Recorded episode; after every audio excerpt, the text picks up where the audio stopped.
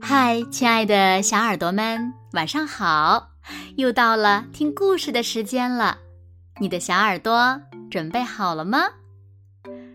我是每天晚上为小朋友们讲故事的子墨姐姐。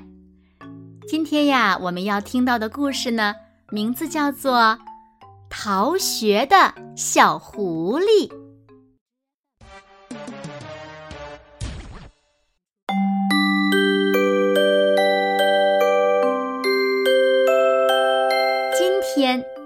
小狐狸一觉醒来，在床上多躺了一会儿。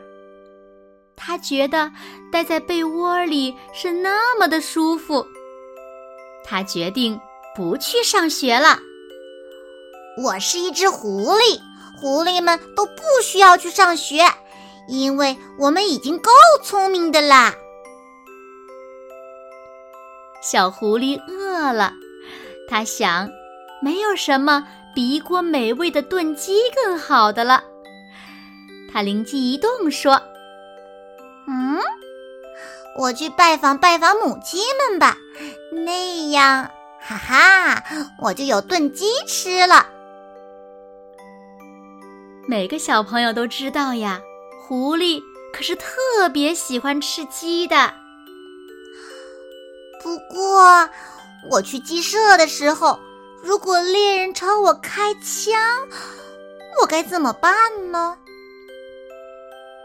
嗯，那我就晚上去，那时天黑的伸手不见五指，猎人就不能朝我开枪了。对呀，人类的眼神儿在晚上时可没那么好使。哼，我们狐狸就不一样了，晚上也照样能找到路。所有的狐狸都知道的。夜深了，到处黑漆漆的，还特别的冷。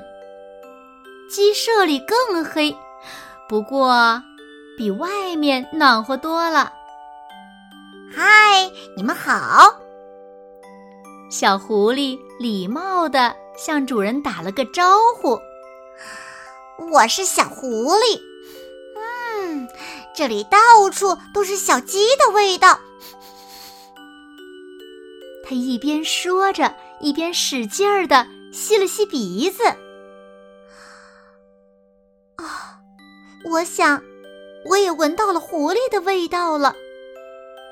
母鸡退后一步，谨慎地说：“你好啊，小狐狸，请问你来这儿做什么呢？”“嗯，不瞒你说，我想要 做一锅炖鸡呢。”小狐狸一边回答，一边往鸡舍里瞅。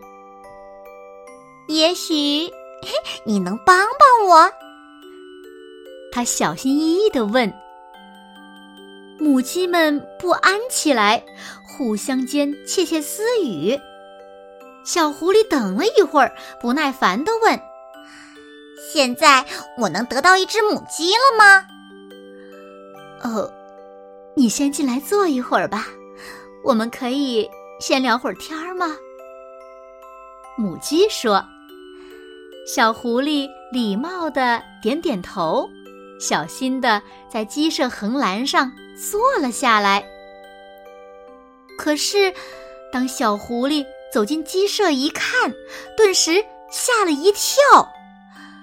这些母鸡不知怎么的，羽毛竟然都是乱糟糟的，看起来病殃殃的，和在书本上看到的完全不一样。你们身体不舒服吗？他问道。是啊，呃，我们都患上了重感冒。一只母鸡吸了吸鼻子，啊啊，啊去！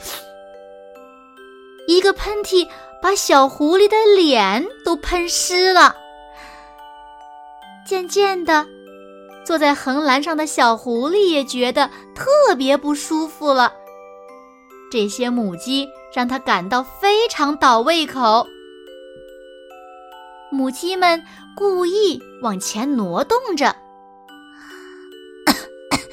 我们当中的一只 非常乐意跟你回去，成为你美味的鸡汤。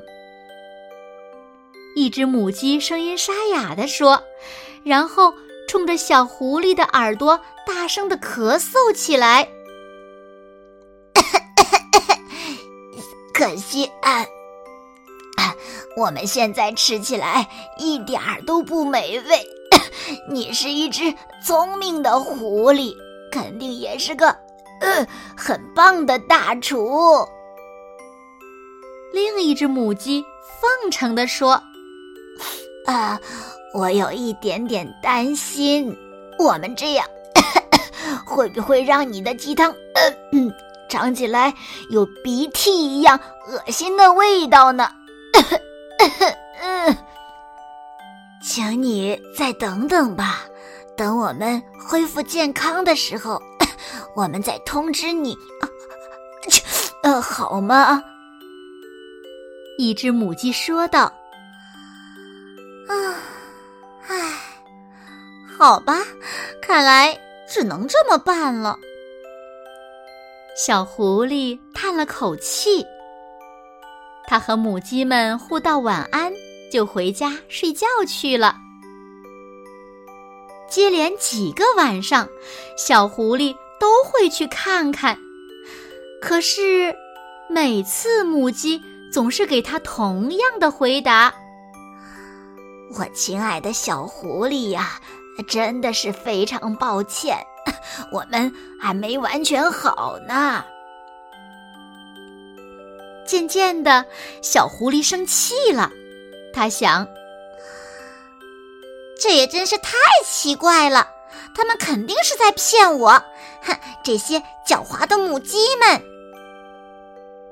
他气急败坏的回到家里。更糟糕的是，小狐狸也开始觉得不舒服了。啊，恐怕我也患上感冒了。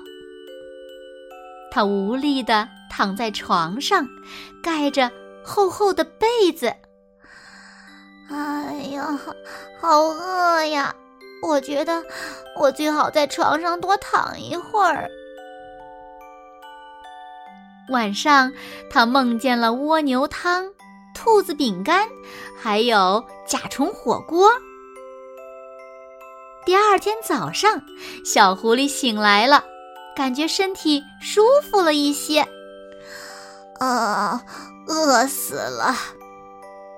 他嚷嚷着，哧溜一下从床上爬了起来。可是，哎，天哪！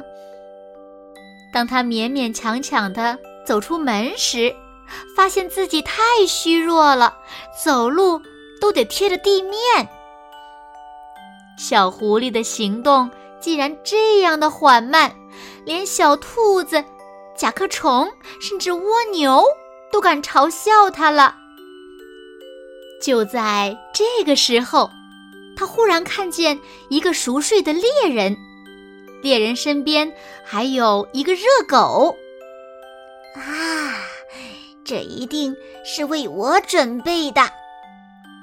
小狐狸的口水都快流下来了，它真想一口咬住这个大热狗。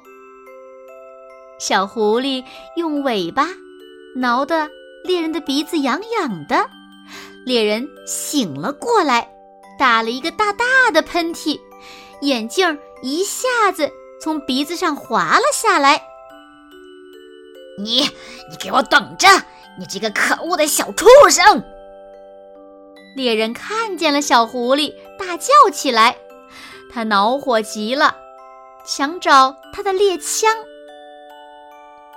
可是，没有眼镜，他怎么也找不到。小狐狸叼起热狗说：“我现在最好溜之大吉。”他嘴里叼着热狗，一路快跑回家。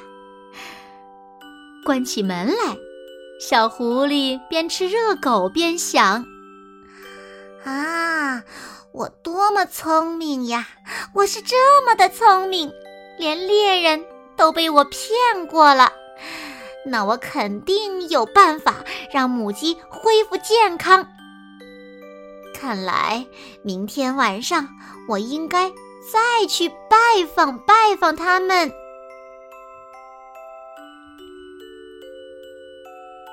好了，亲爱的小耳朵们，今天的故事呀，子墨就为大家讲到这里了。那小朋友们，你们说？母鸡们到底是得的什么病呢？想一想，留言告诉子墨姐姐吧。好了，那今天就到这里了。明天晚上八点，子墨依然会在这里，用一个好听的故事等你回来哦。你一定会回来的，对吗？那如果小朋友们喜欢听子墨讲的故事，也不要忘了在文末。点亮再看和赞，为子墨加油和鼓励哦！当然了，也希望小朋友们把子墨讲的故事分享给你身边更多的好朋友，让他们呀和你一样，每天晚上八点都能听到子墨讲的好听的故事，好吗？谢谢你们喽！那现在睡觉时间到了，请小朋友们轻轻的。闭上眼睛，一起进入甜蜜的梦乡啦！完喽，好梦。